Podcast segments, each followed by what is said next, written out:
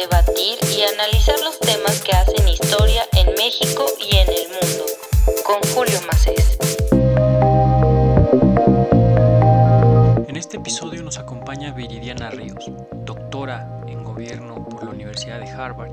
La puedes leer en el New York Times en español, en El País México o en la revista Expansión. La puedes escuchar donde el debate importa.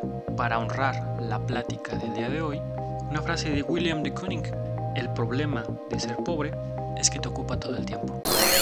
Hoy me da mucho gusto recibir en la Gaceta de México a una persona que yo admiro muchísimo. ¿Cómo estás, Viridiana Ríos? ¿Cómo estás pasando estos días? Un gusto tenerte aquí. Muy bien. Al contrario, pues muchísimas gracias por invitarme. O sea, bueno, bien dentro de lo que cabe, pues ya sabes, un poco encerrados. Yo ya extraño extraño salir, extraño salir a bailar y todo, pero bueno, lo que se puede.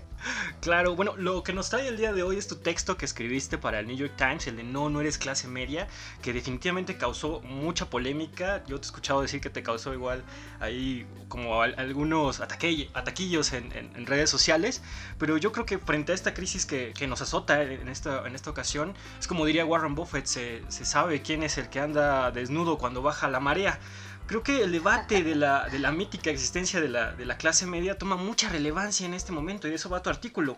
Yo, sinceramente, yo sinceramente cuando terminé de leerlo, una y otra vez debo reconocer que, que me preocupé bastante por, por, la situación de mi generación, por la existencia probablemente de una generación perdida, pero ahora sí que al mejor estilo griego, no sé cómo, cómo veas la tragedia de la clase media en México. ¿Qué te parece?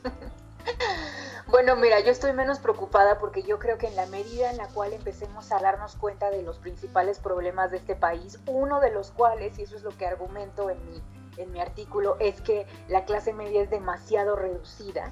Somos un país mayormente de, de dos cosas, de pobres y de personas que si bien no son pobres viven en condiciones precarias.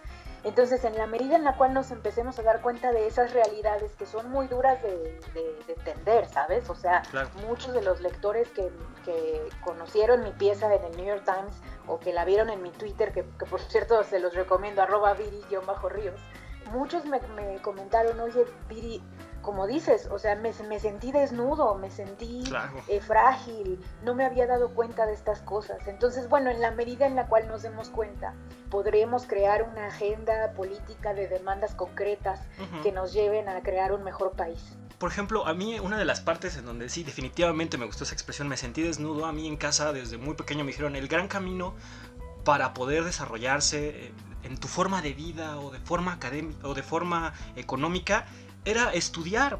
Y en tu artículo sostienes, bueno, parece que estudiar no necesariamente te va a sacar de este nicho. ¿Por qué insisten tanto los que toman decisiones en que el camino de la educación es el camino que se debe de tomar para sortear, pues sí, las carencias económicas? Yo he escuchado desde Agurría de la OSDE y las indicaciones que ellos dicen es, el camino es invertir en educación. Y como comprueban un estudio que citabas en tu artículo, pues parece que la educación no necesariamente es ese camino. Sí, bueno, mira, eh, la educación es, siempre, siempre es positiva porque nos ayuda, por ejemplo, a poder eh, innovar, a poder crear negocios mucho más productivos. O sea, tú sí puedes encontrar en eh, casos de éxito, en otros países, no en México, pero casos de éxito en donde la educación de calidad, con consistencia y de forma amplia para toda la población sí ha llevado a un crecimiento económico y al desarrollo de negocios pues muy productivos, ¿no? Que al final del día es lo que queremos, lo que queremos es que haya negocios productivos y buenos trabajos. Pero el, el gran problema es que en México eso no pasó y eso no está pasando. Y de lo que habla justo mi, mi columna es que hay ya varios estudios, sobre todo de académicos como muy reconocidos, como Gerardo Esquivel, Raimundo Campos, Nora Lustig, en donde ellos han analizado eh, pues eh, ya varios años, 20 años de, datos, se van desde prácticamente 1990 hasta 2010, que son los datos que ya podemos ver con mucha claridad histórica, y se dan cuenta de que los mexicanos durante ese periodo aumentaron de manera muy significativa su nivel educativo. México es hoy el país, el México más educado que conocemos. Somos nunca habíamos tenido un nivel educativo tan alto como país, nunca me refiero históricamente jamás. Em, y aún así, a pesar de esos datos que son contundentes, no hemos visto un incremento significativo en los ingresos de las personas que tienen mayor nivel educativo. Eh, de hecho, lo que se está observando es que cada vez las personas se educan más y ganan, y ganan menos, ¿no?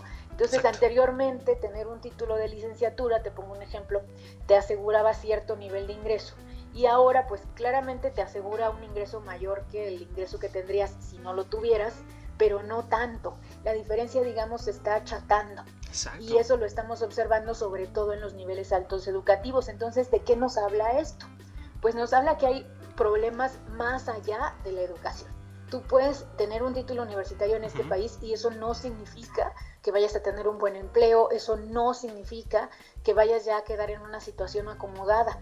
Hay un mercado laboral extremadamente restringido, hay malos salarios, hay, ¿sabes? Entonces hay, hay más que hacer. No, e, educarte no es lo único. ¿Quién está ganando y quién está perdiendo en la, en la mítica creación o en el, mítico, en, el, en el mito, mejor dicho, de la clase media? ¿Quién gana y quién pierde con el mito de la clase media?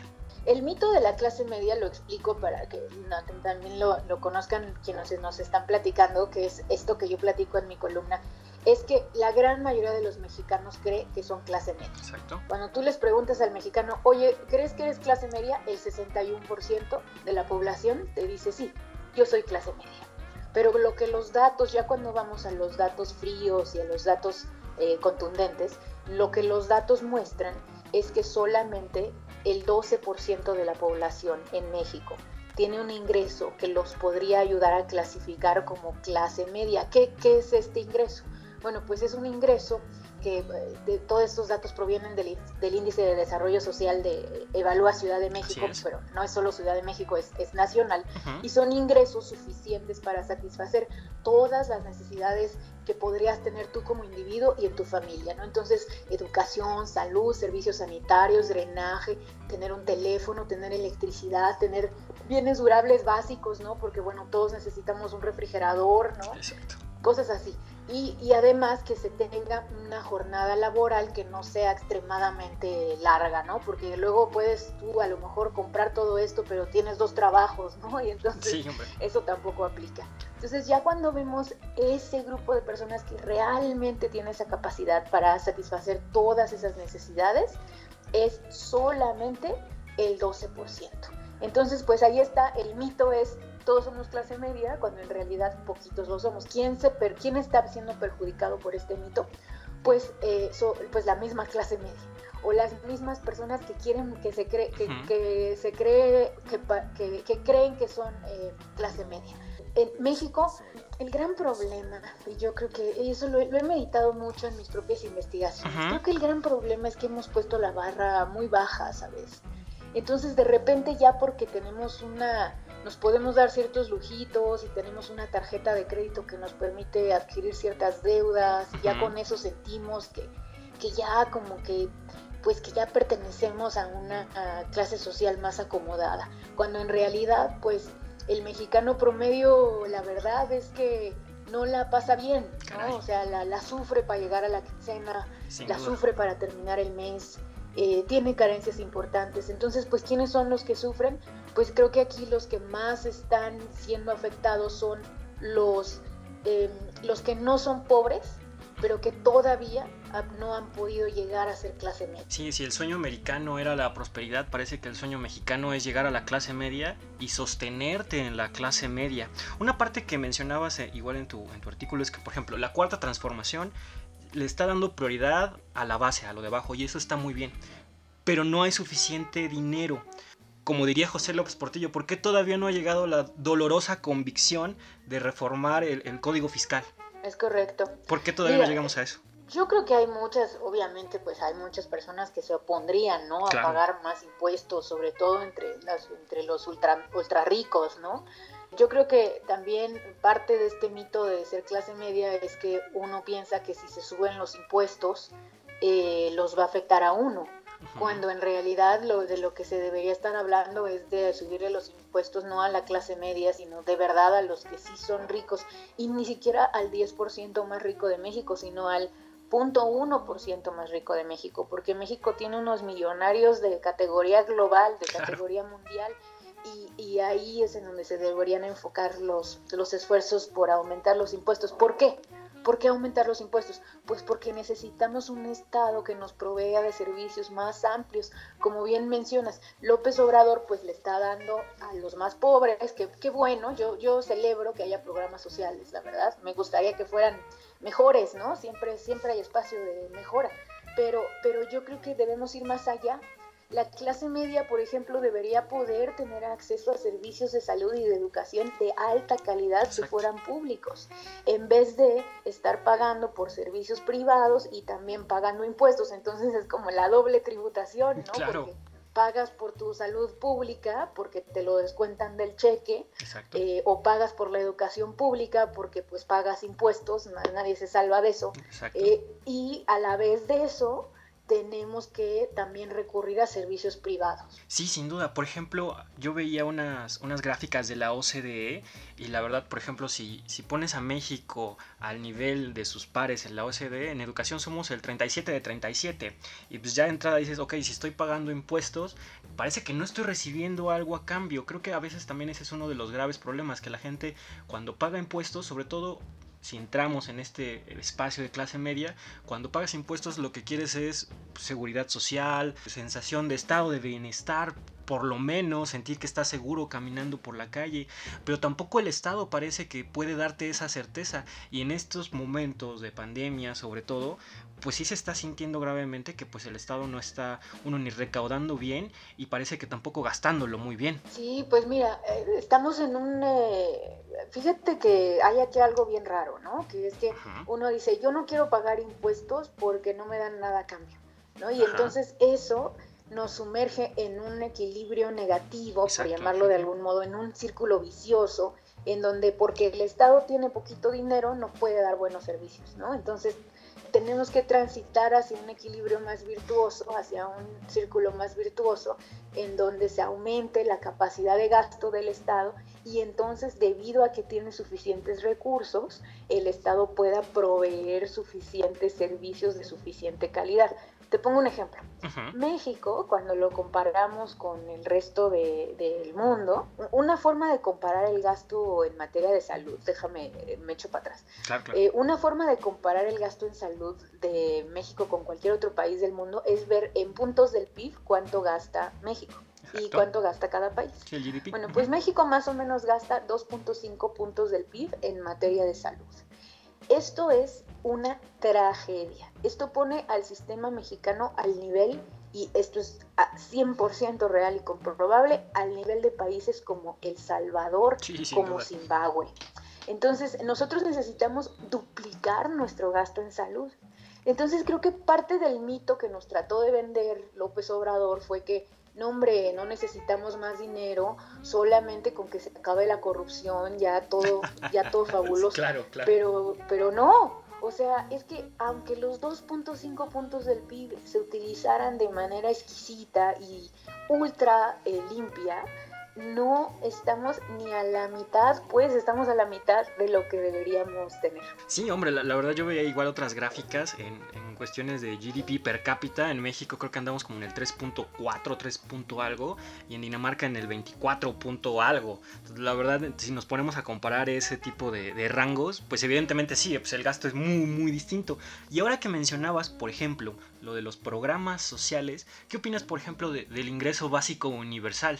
Bien, estoy a favor, muy a favor, pero también eso, pues todos estamos a favor y luego de dónde va a salir el dinero. Exacto, porque hay una línea donde dicen, si hay ingreso básico universal, va a programas sociales o hay que subirle impuestos a los que más tienen y un impuesto sobre el ingreso, ¿no? Sí, o sea, mira, eh, alguien de algún modo se tiene que pagar eso, ¿no? o sea, no, el dinero no sale de las piedras.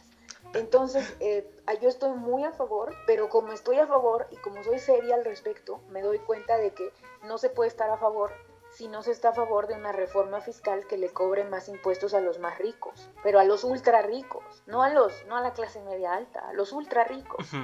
Entonces, en ese sentido, pues yo sí estoy muy a favor, pero como que yo siento que hay gente, eh, sobre todo en la clase política, que está a favor siempre y cuando se haga nada más con deuda pública pero pues eso, o sea, si nos endeudamos para crear un ingreso único, un ingreso universal, está bien, es una solución temporal, pero no es una solución sistémica. Entonces vamos a terminar al final del día, pues un poco como lo que ya se está viendo en Estados Unidos, donde ellos tienen un, crearon para el coronavirus un, un segundo empleo bastante generoso y pues ya se les acabó el dinero. O sea, hace tres semanas, tres meses más o menos emitieron una deuda a niveles históricos, así una cosa jamás nunca vista en la historia del país. Y pues les duró tres meses porque justo repartieron el dinero, ayudaron a la gente, qué bueno que lo hicieron, pero ¿y ahora qué? ¿No? Entonces se necesita, que se necesita que estos recursos del Estado no provengan solamente de deuda, sino provengan también de, un, de una reforma fiscal. A ver, entonces, ¿cuál sería la receta para salirnos de la tragedia de la, clase media? Por ejemplo, tres pasos, supongamos. Tres pasos, bueno, ahí te va. Yo diría, uno, eh, hay que eh, cobrarle más impuestos a los más a los ultra ricos para que se pueda eh, pagar un sistema de salud y de educación y de servicios básicos más amplios para la clase media y de buena calidad. Dos, hay que poner en cintura a los gobernadores, porque el gran problema es que muchos de los recursos del Estado no los gasta directamente la federación, sino los gobernadores, y hay, como todos sabemos, amplísimos eh, problemas de corrupción, eh, también ineficiencias, y además gobernadores que pues llanamente no hacen su trabajo. O sea, no cobran, por ejemplo, el impuesto predial, eh, dejaron de cobrar la tenencia porque eso les ganaba votos. Sí, popularidad, ¿no? Al final hace falta que los gobernadores hagan lo propio. Y finalmente yo creo que hay que también eh, pensar en cómo, pues cómo ampliamos, este es uno muy importante, cómo ampliamos eh, los buenos salarios, cómo hacemos que tener buenos salarios no sea una cosa de unos pocos, sino cómo impulsamos a que haya un empresariado más eh, consciente, socialmente consciente, que tenga un, que, que provea sueldos eh, buenos. Yo, híjole, la, verdad la última lo veo algo, no sé, muy complicado y la segunda, pues un pacto político ahí entre gobernadores. Uno de los grandes problemas de, a veces es el, el federalismo en parte y sí, como bien lo dices, ¿no? Hay muchos gobernadores que desgraciadamente pues no están cumpliendo con su tarea y evidentemente el patrón o el, patrón de, tratar de conseguir votos en entidades federativas y las pugnas y los golpes por cuestiones electorales, pues sí hacen que hacer o tomar decisiones se vuelva algo muy complicada. Viri, yo te agradezco mucho que, nos regales tu, tiempo un ratito eh, hoy en la mañana. ¿En qué estás trabajando ahorita? ¿Qué vamos a saber de Viridiana, Río, de Viridiana Ríos los próximos días? No te puedo decir porque es secreto, ah, pero, pero eh, acuérdense que pueden leer mis columnas en, El País, en El País México y también en el New York Times en español. Perfecto, pues ahí lo tienen. Muchísimas gracias Viridiana Ríos, muchas gracias por esta oportunidad de platicar contigo, te mando un fuerte abrazo. Igualmente, hasta luego. La